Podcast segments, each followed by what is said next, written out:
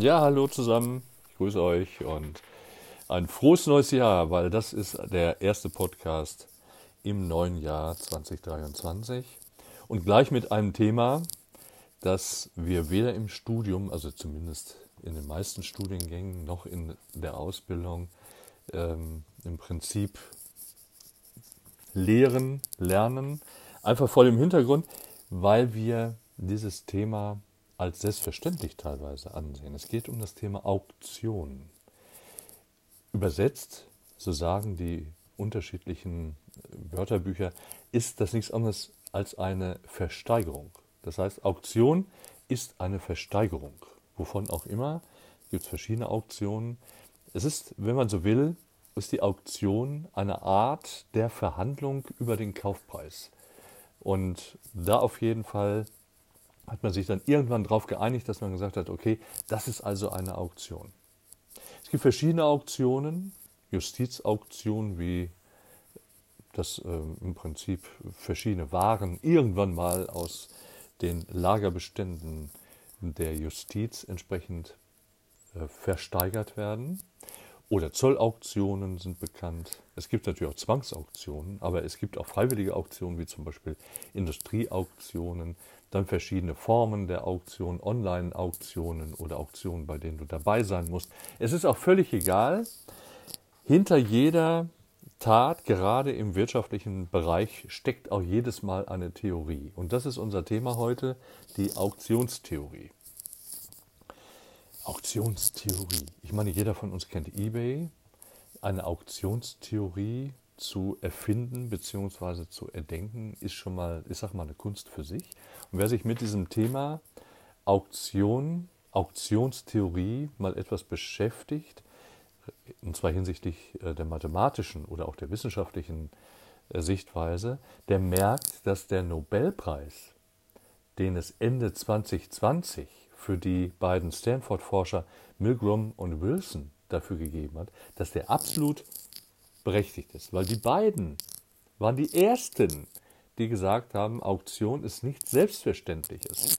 Denn beide haben sich damit beschäftigt, in einer sehr realistischen Umgebung, also mit der man auch tatsächlich was anfangen kann, zu beobachten, dass Märkte sich nicht selbst organisieren, sondern sehr gut geregelt sind, um zu funktionieren, eben Rahmenbedingungen brauchen. Und eine der wichtigsten Rahmenbedingungen, die man hier letztendlich dann eben braucht, ist die Information, die Informationstechnik, die Information über Produkte, über Dienstleistungen, über Preise und so weiter. Das heißt also, jetzt nochmal zurück auf das Thema Auktion. Das heißt, aus der Theorie kommend ist derjenige, der einen Preis letztendlich bietet, derjenige, der sich sehr gut informiert hat, ob dieser Preis tatsächlich gerechtfertigt ist oder ob dieser Preis, ähm, ich sage jetzt mal, auch hinsichtlich der Qualität des Gutes gar nicht entsprechend ist. Das heißt also, viele Informationen führen dazu, dass wir einen Preis bilden. So wie, soweit die Theorie der Nobelpreisträger, die noch viel, viel weiter geht. Da würden wir letztendlich dann allerdings diesen Podcast sprengen und müssten dann ein Buch schreiben. Das, das ist allerdings etwas, das ist nicht beabsichtigt, so tief zu gehen, sondern wir wollen uns einfach mal die Grundlagen der Auktionstheorie in Gänze mal angucken. Und es ist eine Kunst zu bieten. Es ist eine Kunst, den richtigen Preis zu finden, weil wir haben ja gehört, Auktion ist eine Art der Preisfindung. Und wer jetzt denkt, ja, wir sind halt die Generation der Denker und Macher, der hat sich ein bisschen getäuscht, weil Auktionen sind schon seit vielen tausend Jahren bekannt. Bereits vor etwa 2000 Jahren wurden bereits im Römischen Reich Dinge versteigert. Vor einigen Jahrzehnten machten die Frequenzversteigerungen, zum Beispiel ähm, im G-Netz 5G, 4G, 3G äh, machten entsprechend äh, Furore. Man hat gemerkt, ich kann nicht nur Kunstgegenstände versteigern, Autos versteigern und unter den Hammer, wie man sagt, gehen lassen. Ich kann sogar Frequenzen für Nachrichtenweiterleitung kann ich versteigern. Das heißt, eine Auktion runtergebrochen auf die wirtschaftswissenschaftliche Seite, ist eine Art marktwirtschaftlicher Allokationsmechanismus. Und da sind wir schon wieder beim nächsten Wort. Ein Allokationsmechanismus. Allokation kennen wir vielleicht. Das ist einfach die Verteilung der Güter. Denken wir mal an Allokationen in, ja, ich sag mal, bei den öffentlichen Gütern, also ich, der Staat muss entscheiden, möchte ich Straßen bauen oder will ich das Gesundheitssystem finanzieren oder möchte ich die innere Sicherheit forcieren. Also er muss sich entscheiden, Allokationsmechanismus, wie verteile ich meine entsprechenden Mittel, die ich habe, meine Ressourcen. Und ein Allokationsmechanismus jetzt auf ein Unternehmen übertragen ist ein Mechanismus der Verteilung der begrenzten Produktionsfaktoren. Erinnern wir uns aus der VWL kommend, Produktionsfaktoren gibt ja vier Stück, Arbeit, Boden, Kapital, Wissen und Bildung. Und wie kann ich die jetzt auf unterschiedliche Verwendungszwecke hin verteilen? Also wie kann ich meine ganzen Ressourcen nehmen und aus diesen Ressourcen das maximal rausholen? Das heißt also, eine Auktion ist auch nur ein marktwirtschaftlicher Allokationsmechanismus. Auf der Basis von festgelegten Regeln, denken wir mal an eBay, einmal geboten, immer geboten. Das heißt also, werden Preise aufgrund eines Vergleichs von Geboten der Marktteilnehmer ermittelt. Das heißt also, je mehr Leute bieten, desto weiter steigt der Preis. Im Alltag sind wir an Marktsituationen mit einem Take it or leave it Angebot gewöhnt. Das heißt also, hier ist ein fester Preis, nimm's oder hau ab. Dieser kann angenommen werden oder wie gesagt auch nicht und dann müssen wir eine Düse machen. Aber Tatsache ist auf jeden Fall, davon unterscheiden sich Auktionen vor allem durch zwei Besonderheiten. Es gelten explizite Regeln und zum Zweiten die Preise und die Allokation, also die Verteilung, werden aufgrund der Gebote der Marktteilnehmer ermittelt. Das heißt also, die Auktion ist nicht take it or leave it, sondern sie ist, hier ist das Gut und wenn du Glück hast, kriegst du es auch, musst halt überlegen, wie viel du dafür bezahlen willst. Und das ist eben die Überlegung von Milgram und Wilson gewesen, die dann gesagt haben, daraus kann ich eine Theorie machen über das marktwirtschaftliche Handeln hinaus. Und Wirtschaftswissenschaftler sind ja Kinder und vielfach und somit ist die Auktionstheorie ein Teilgebiet der Spieltheorie. Man spielt Ökonomie. Es gibt ganze Bücher, wo gespielt wird, gibt ganze Spiele, wo ich tatsächlich Ökonomie spielen kann. Und die Spieltheorie wiederum ist eine mathematische Theorie. Die hat gar nicht so viel mit der Wirtschaftswissenschaft alleine zu tun, sondern ist eine mathematische Theorie, um Entscheidungssituationen zu modellieren. Also wann trifft wer eine Entscheidung? Da gibt es verschiedene Möglichkeiten. Wenn wir uns in einem anderen Podcast mal mit beschäftigen, welche Rolle die Spieltheorie in den Wirtschaftswissenschaften hat. Es interagieren immer mehrere Beteiligte in einer solchen Situation, einer solchen spieltheoretischen Situation, wie die Auktionstheorie es auch ist. Und Ziel ist es, das rationale, also das durch Vernunft basierende Entscheidungsverhalten in solchen Situationen abzuleiten. Und so ist es, wie gesagt, auch mit Auktionen. Auktionen werden als Markt, Marktinstrumente mit expliziten, also mit ausgesprochenen klaren Regeln, die jeder kennt, zur Zuteilung von Ressourcen und bestimmten anfallenden Preisen anhand von Geboten der Marktteilnehmer gesehen. Also die feste Regel ist zum Beispiel, wenn du geboten hast, musst du zu seinem Gebot auch stehen. Und dafür gab es dann eben einen Nobelpreis im Jahr 2020 für diese Überlegung. Und man hat dann herausgefunden, dass die Bieter, aber auch derjenige, der etwas anbietet, dass er zwei Dinge im Blick hat. Effizienz und Erlösmaximierung. Deshalb haben wir dann zum Beispiel, und eBay kennt jeder, haben wir zum Beispiel den Blick, wenn ein Gebot zu niedrig ist, ist das Gut plötzlich nicht mehr da. Das ist eine Regel, die, die darf es eigentlich so nicht geben, weil dann, wenn zum Beispiel, ich habe jetzt einen Picasso und der geht heute für 5 Euro über den Tisch, dann scheint ja das Interesse nicht besonders groß zu sein an diesem Picasso. Das heißt also, meine Erlösmaximierung ist ein bisschen für die Füße. Allerdings, ich sag mal, derjenige, der es letztendlich dann gebracht hat, für 5 Euro einen Picasso zu ersteigern, der war äußerst effizient. Der hat ein Gebot gebraucht, um ein sehr, sehr, nach meiner Meinung nach, teures Produkt zu erwerben. Die Effizienz, also die Allokation, soll die Summe der individuellen Nutzen maximieren. Das ist das, was man will. Man will natürlich hergehen und sagen, ich möchte so wenig wie, äh, wie möglich bieten, aber so viel wie möglich hinterher da rausholen. Und die Erlösmaximierung, da geht es dann eben darum, dass derjenige, der etwas zum anzubieten hat, der etwas versteigert, dass der zum Beispiel sagt, es gibt einen Mindestpreis. Den musst du schon mal bezahlen. Zum Beispiel, denken wir mal an Banksy und andere Künstler, die ihre Bilder versteigern. Da gibt es einen Mindestpreis, der fängt bei Satt dann bei einer halben Million an.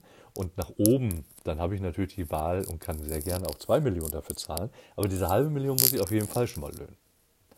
Und das ist eben die Besonderheit. Das heißt also, ich habe klare Regeln, das ist von vornherein bekannt. Und ich bin auch mal an meine Gebote gebunden. Das ist auch von vornherein bekannt. Das macht die Auktion, sagen wir mal, eingeschränkt attraktiv, vor allem wenn es Mindestpreise gibt.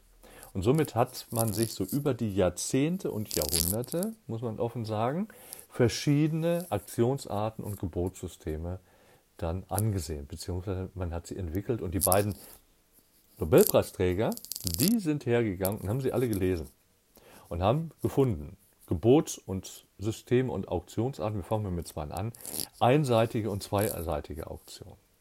Bei der einseitigen Auktion werden Gebote entweder nur vom Käufer oder Verkäufer abgegeben. Und bei der zweiseitigen Auktion können beide etwas abgeben. Zum Beispiel eine zweiseitige Auktion ist die Börse. Eine einseitige Auktion, das ist eBay. Dann gibt es die klassische Versteigerung in Form einer offenen Auktion. Hier ist den Teilnehmern bekannt, welche Gebote bereits abgegeben wurden. Die Auktionen können aufsteigend, absteigend sein. Dann gibt es die sogenannte verdeckte Auktion oder auch stille Auktionen. Das heißt also, hier finden Gebote statt, aber keiner sieht sie. Und nach einer gewissen Zeit wird die Auktion geschlossen und das höchste Gebot wird rausgenommen. Und damit haben wir dann den, ich sag mal, den Gewinner des Ganzen. Jetzt ist es so, das sind nicht alle diese unterschiedlichen Auktionsarten, kann ich natürlich miteinander kombinieren. Also eine offene äh, Auktion kann auch eine, eine einseitige Auktion sein und eine verdeckte Auktion könnte auch rein theoretisch eine einseitige Auktion sein. Und somit unterscheiden offene und verdeckte Auktionen äh, nur ganz grob hinsichtlich eines, eines Kriteriums sich voneinander. Darüber hinaus werden bei der verdeckten Auktion noch zwei unterschieden, die sogenannte Erstpreisauktion und die Zweitpreisauktion. Das heißt, bei einer Erstpreisauktion oder Höchstpreisauktion gewinnt der, der eben das höchste Gebot abgegeben hat. Und bei der Zweitpreisauktion oder auch, man sagt auch Victory-Auktion dazu erhält, erhält der Höchstbietende den Zuschlag, zahlt aber nur in Höhe des zweithöchsten Gebots. Das ist natürlich interessant. Das heißt, also Zweitpreisauktion heißt, du kannst zwar derjenige sein, der ein deutlich überhöhtes Angebot gegeben hat, hast auch das, die ganze Sache gewonnen, diese Auktion, zahlst aber nur den zweiten Preis. Auch sehr interessant. Darüber hinaus gibt es sogenannte aufsteigende Auktionen. Da wird unterschieden zwischen englischen Auktionen und japanischen Auktionen. Das heißt, bei der aufsteigenden Auktion gewinnt der letzte Bieter. Die englische Auktion ist wohl die bekannteste aller Auktionen. Das heißt, ein Mindestpreis wird festgesetzt. Das ist das, was man so aus dem, äh, aus dem Fernsehen kennt, von Kunstauktionen. Und davon dann ausgehend werden aufsteigende Gebote gegeben. Kennt man aus dem Film. Japanische Auktionen sind etwas weniger bekannt, das heißt ein Auktionator erhöht den Preis und die Bieter steigen nach und nach aus. Das heißt also, der, hier ist es so, der Auktionator setzt den Preis fest und dann kann ich ja entscheiden, will ich, will ich nicht. Die japanische Auktion ist strategisch vergleichbar mit der Zweitpreisauktion, weil in dem Moment, wo der mir letztendlich dann erhöht, aber es nicht verkaufen kann zu seinem Preis, greift er natürlich auf den zuletzt gebotenen zurück. Attraktiv sind dann darüber hinaus noch sogenannte absteigende Gebotsysteme, sogenannte Rückwärtsauktionen. Das heißt eben absteigende Auktionen starten von einem Maximalpreis und enden, wenn ein Bieter zuschlägt. Beispiel niederländische Auktion. Das heißt, absteigende Beiträge werden genannt, bis der erste Bieter auf das Angebot eingeht. Das ist dann die niederländische Auktion. Das heißt also, der Preis geht runter und in dem Moment, wo ich dann sage, so, zu dem Preis will ich es kaufen, zack, kann ich es kriegen. Die finden sehr schnell statt. Diese niederländischen Auktionen werden häufig im Fernsehen übertragen und äh, können natürlich zu wahren Schnäppchen führen. Je nachdem, bei welchem Preis der Auktionator begonnen hat. Dann gibt es Auftragsauktionen. Hier wird mit Hilfe von fallenden Preisen ein Anbieter ermittelt, der eine Leistung für den niedrigsten Preis anbieten möchte. Und bekannt sind hier Handwerker oder Dienstleistungsportale, wie will ich keine nennen jetzt, aber auf denen ich dann eben auf diesen oder auf den auf diesen Auktionstyp zurückgegriffen wird. Und im Prinzip ist es dann so, dass das auch eine Art Rückwärtsauktion ist, wird im Internet häufig als E-Reverse-Auktion bezeichnet. Dann gibt es sogenannte kombinatorische Auktionen, die vereinen mehrere unterschiedliche Systeme, unterschiedliche Güter in ein System. Amerikanische Versteigerung hätten wir hier, wie zum Beispiel jeder Bieter zahlt sofort einen Differenzbetrag zwischen einem Gebot und dem Vorgängergebot und so übersteigen die Einnahmen allerdings oftmals den zu versteigernden Wert des Gutes. Das ist häufig bei Charity-Aktionen der Fall. Das heißt also, dass jemand mehr zahlt, als die ganze Sache wirklich wert ist. Dann hätten wir noch die Kalkutta-Auktion und die Kalkutta-Auktion vereint Lotterie und Auktion. Das heißt, erfunden wurde diese Auktionsart bei Pferderennen in Kalkutta. Vor dem Pferderennen wurde mittels einer Lotterie Lose gekauft und in den Lostopf eingezahlt. Und am Vorabend des Rennens wurden Tickets im Namen der teilnehmenden Pferde ersteigert. Und heute haben wir das noch bei Pferderennen, das haben wir heute bei Formel 1 Rennen, bei Meilenwetten und so weiter und so fort. Es ist im Prinzip die Kalkutta-Auktion, ist keine reine äh, Auktion. Sie gilt heute zu den unterschiedlichen Glücksspielen auf dem Markt. Ja, das waren Auktionen, das war die Auktionstheorie. Und ähm, geklärt haben wir Begriffe wie Auktionen, die Versteigerung, wobei Auktion und Versteigerung dasselbe ist. Wir haben den Auktionator erwähnt und wir haben die unterschiedlichen Auktionsarten erwähnt und gemerkt, dass Auktionstheorie eine Spieltheorie ist. Und mit dem Thema werden wir demnächst weitermachen. Ich danke euch fürs Zuhören, für eure Treue und wünsche euch alles Gute für dieses Jahr. Bleibt gesund und freue mich auf bis bald.